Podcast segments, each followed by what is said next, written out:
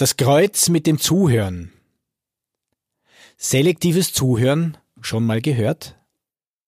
Allgemein handelt es sich bei der selektiven Wahrnehmung um ein psychologisches Phänomen. Es werden nur ganz bestimmte Aspekte der Umwelt wahrgenommen und andere werden einfach ausgeblendet. Die Gefahr dabei ist, dass es dadurch passieren kann, dass wichtige Einzelheiten übersehen werden. Es gibt unterschiedliche Faktoren, die dies beeinflussen. Diese Faktoren können sein Erfahrungen, Erwartungen, Einstellungen, Interessen, die jeder hat. Auch beim Netzwerken sind wir nicht vor diesem Phänomen sicher.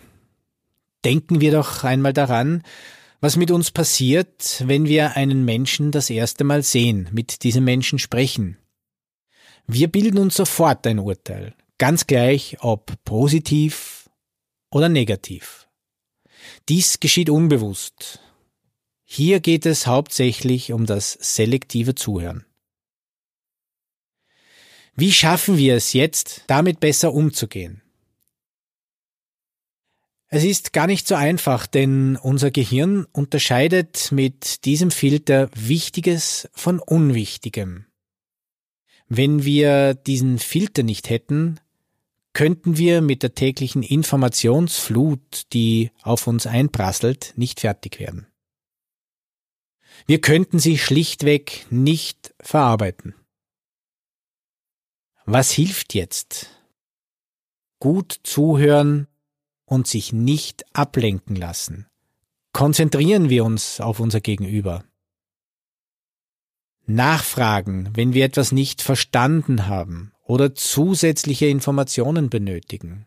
Trauen wir uns auch einmal Fragen zu stellen.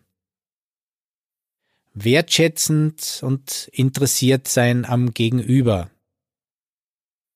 Treffen wir keine Annahmen zu dem, was wir gehört haben. Wenn wir uns nicht sicher sind, fragen wir einfach nach. Gerade beim Netzwerken ist es wichtig, offen in Gespräche hineinzugehen und hauptsächlich zuzuhören. Geben wir unseren Gegenübern die Chance zu erzählen und wir werden alle Informationen bekommen, die für uns wichtig sind. Mein Name ist Michael Knorr, Ihr B2B Beziehungscoach.